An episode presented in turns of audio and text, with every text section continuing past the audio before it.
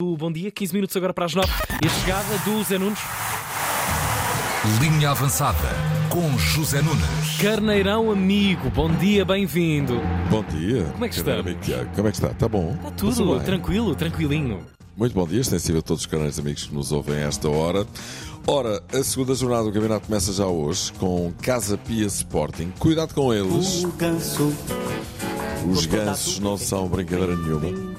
Ganharam na primeira jornada 3-0 fora de casa ao Farense e vão com ela fisgada para hoje. contrariar o favoritismo natural que o Sporting tem neste jogo. A responsabilidade está toda do lado de lá, mas a ambição tem que estar toda deste lado. Esta equipa é uma equipa competitiva, é uma equipa que tem uma mentalidade vencedora. Sim, senhor. Filipe Martins, treinador do Casa Pia, tem feito um magnífico trabalho à frente da equipa que subiu ao primeiro escalão na época passada e fez um grande campeonato e está a começar muito bem a época. O jogo é em Rio Maior, em pleno Ribatejo. O amigo José Nunes vai fazer os comentários à partida. Olha, e fica muito bem entregue essa tarefa. O Sporting também ganhou da Fleets em casa ao Vizela, gol do, do triunfo ao minuto 97 e viva ao velho. Para o jogo de hoje, estou a referir-me evidentemente à primeira jornada do campeonato, uh, para o jogo de hoje a receita de Roberto Amorim é esta. Uma equipa que, apesar de estar só há um ano na Primeira Liga, consegue controlar muito bem os momentos, não se sente nada ansiosa e, portanto, prevejo um jogo muito difícil. Eu também. Eu acho que o Sporting vai ter que caprichar, porque este Casa Pia Sporting promete ser dos melhores jogos desta jornada 2 do Campeonato Português. Sabes que o Ruben Amorim começou a sua carreira de treinador justamente à frente do Casa Pia. Ok, ok. É verdade. Este é o primeiro jogo da segunda jornada do campeonato e promete, entretanto, e depois de Pote e Nuno Santos, o Sporting renovou o contrato com o Gonçalo Inácio, que é um bocadinho de pinha de mata a falar, mas muito mais desenvolto a jogar. É um excelente central. Amanhã, sábado, jogam Braga hum, e Chaves. O Braga vai a Chaves. E o que, o que eu gosto do fumeiro de Chaves. Oi, oi, oi. E não gostas sozinho. Só, só, só quem não gostar mesmo de coisas boas é que não gosta é. do fumeiro de Chaves. O Braga vem de uma jornada vitoriosa na Sérvia, apurou-se para o playoff da Liga dos Campeões. Começa já este confronto na semana que vem com o Panathinaikos, equipa grega, mas vai ter de se concentrar primeiro neste jogo. Não vai ser fácil e principalmente vai ter de se lembrar que perdeu em casa na primeira jornada com o Famalicão e não pode repetir a dose. Mais tarde entra o Benfica em ação na luz, casa cheia, adversário Estrela da Amadora. Há muitos anos que o Estrela não visita a luz, creio que há 14. Recordo que o Estrela da Amadora eh, regressou este ano à Primeira Liga. Vai ser com certeza uma bela partida. As equipas perderam na primeira jornada. O Benfica no PS, o Estrela em casa com a vitória de Guimarães. Os adeptos do Benfica aguardam uma boa resposta da equipa à má sorte da primeira jornada. Expectativa para ver se Cabral se vai estrear e se vai descobrir o caminho do gol. descobriu no Brasil o caminho. Cabral, que está praticamente obrigado a jogar na ausência de Mussa, que foi expulso no Bessa. Seu Cabral! Sabes que eu sou Oh, Cabral? seu Cabral! Sabe que eu sou Cabral, ou Zé Nunes? Sou Cabral, é Cabral verdade. Sou também. Cabral, sou Cabral também. Há muitos por aí. Muitos Muito bem, Cabral. Conta lá com o Dimos. Conta lá com o Dimos. Será que Trubino vai ser titular já amanhã? Não me parece. O que não quer dizer que não venha a ser em breve. E eu acho que vai. O Porto joga no domingo em casa com o Farense. A partida é tranquilo, mesmo sem Pepe e Sérgio Conceição. Mas Mas. Mas que Ah! nunca fiando que o Porto não nunca, está a jogar bem. Nem em ti, nas tuas escolhas, Zé É Nunes. verdade, é verdade. E os pequenos, exatamente, estão cada vez mais assanhados, já não há respeito. Ontem, o Aroca jogou na Noruega com o Brann, terceira pré-eliminatória da Liga da Conferência, e foi eliminado. Tinha ganho 2-1 na primeira mão, perdeu por 3-1.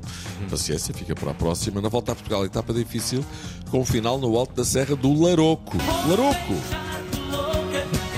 Na Serra do Laroco. Na do Laroco.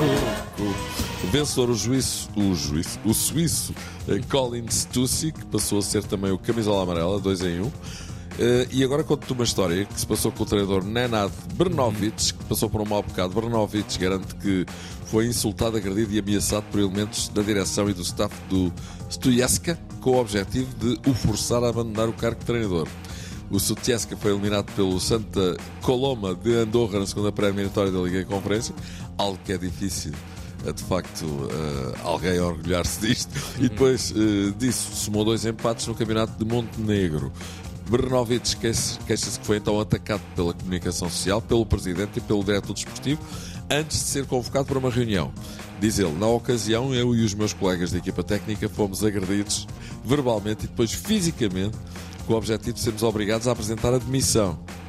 Insistimos para que de forma cordial se conseguissem resolver os problemas e as exigências, mas seguiu-se um violento ataque e os seguranças retiraram as suas armas e colocaram-nas em cima da mesa.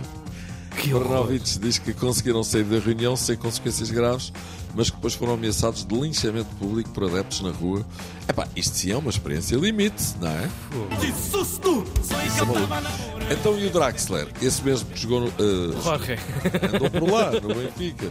Ora Sim, então, sete indivíduos foram detidos na última madrugada eh, quando se preparavam, não foi na última porque eu escrevi isto ontem, portanto foi na, Na anterior quando ainda, se sim, preparavam para assaltar a sua casa. A história é contada pelo jornal Le Parisien. Le Parisien. conta- Le Parisien. Que os sete suspeitos foram detidos junto à casa do jogador alemão em Saint-Cloud, nos arredores de, nos arredores de Paris, munidos de capuzes luvas e algemas de plástico. Uma equipa de segurança detectou o movimento suspeito de dois carros junto à residência da Draxler e a polícia chegou a tempo de apanhar os sete larápios em flagrante quando colocavam os capuzes e as luvas. Os suspeitos foram detidos hum, e este seria apenas mais um caso de assalto a uma casa de um jogador do Paris Saint-Germain. Paris Saint-Germain, Paris Saint-Germain. porque já aconteceu o mesmo a Donnarumma, Marquinhos, Tiago Silva, Dani Alves, Kim Pembe, Choupo-Moting, Sérgio Rico, Mauro Icardi e Di Maria. Também bem, foi tá. assaltado. em- Isso é maluco. Coincidência, não é? Bom, Olha, mas- estás a ver, Mister? Uma boa razão para o, para o Mister JJ não ir para o Paris Saint-Germain. Aliás, deve ser uma cláusula já no contrato, estás a ver? Tipo, quando se estabelecem saber- os valores de. Mas Está resta, lá. saber, resta saber se eles pagam bem e se calhar na volta mandam lá buscar de volta o dinheiro a casa. Pois é. Olha, e no Rio de Janeiro? No Flamengo anda tudo apofatado. Então, Depois da agressão do preparador físico do Flamengo a Pedro, um jogador que se especulou poder interessar ao Benfica, seguiu-se há dias mais um treino, enfim, pouco pacífico, vamos dizer. Um, o defesa uruguai Varela envolveu-se numa acesa discussão com o médio Gerson. No decorrer do treino, os dois jogadores chegaram a vias de facto e Varela ficou com uma fratura no nariz. que horror. Isso é maluco.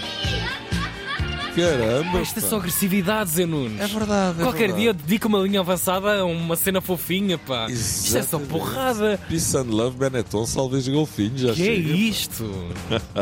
Homem da paz, o Zé Nunes. Vamos embora. Exatamente. Olha, beijinho. Um grande abraço e bom trabalho Até para ti já agora, carnal Obrigado. amigo. Até já. Grande abraço. Linha avançada.